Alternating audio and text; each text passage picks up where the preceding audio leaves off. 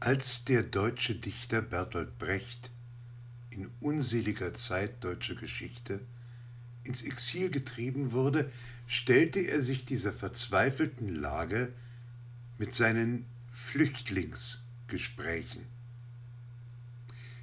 Als ich, einer von 83 Millionen Staatsbürgern, per Gesetz in die Innerlichkeit exiliert wurde, habe ich die Form des Gesprächs fiktiver und tatsächlicher Personen aufgesucht, um mir über einiges klar zu werden oder um nicht in den manchmal entsetzlichen Gedanken zu ertrinken.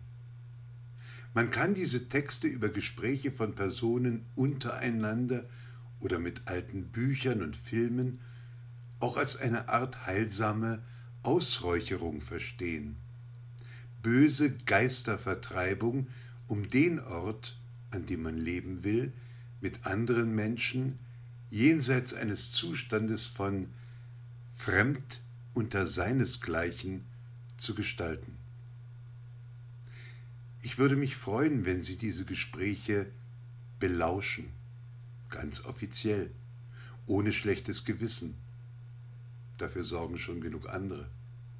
Ich würde mich freuen, wenn Sie diese Gespräche hören würden als Wortfetzen, die einem zufliegen aus der Ferne, en passant, als etwas, das uns bestärkt im aufrechten Gang, der den Menschen erst herausgehoben oder der Natur überhoben hat, als eine Übung in l'art de passage, der Kunst zu gehen und zu denken in und über die Welt. Betrachten Sie, auch wenn Sie anderer Meinung sind, diese Gespräche als was sie sein sollen. Das Geäußerte als eine Übung im Freundlichsein. Auch im Sinn von das Ungetane ist der Schmerz, der bleibt. Als Zueignung zu dieser Übung setze ich eine Bemerkung von Karl Förster, einem wunderbaren Gärtner nicht nur von Staudengärten, sondern des Lebens. Unterschätze nicht die kleine Münze der Freundlichkeit und Heiterkeit im täglichen Leben.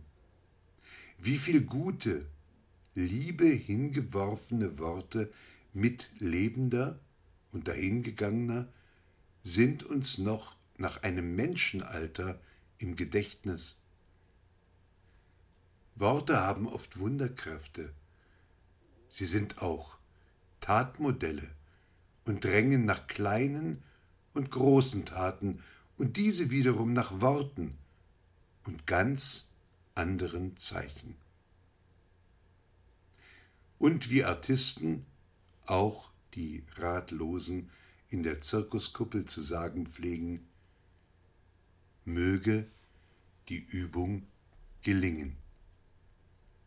Ich würde mich freuen, wenn Sie dieser Reihe von Podcast-Erzählungen weiter folgen würden.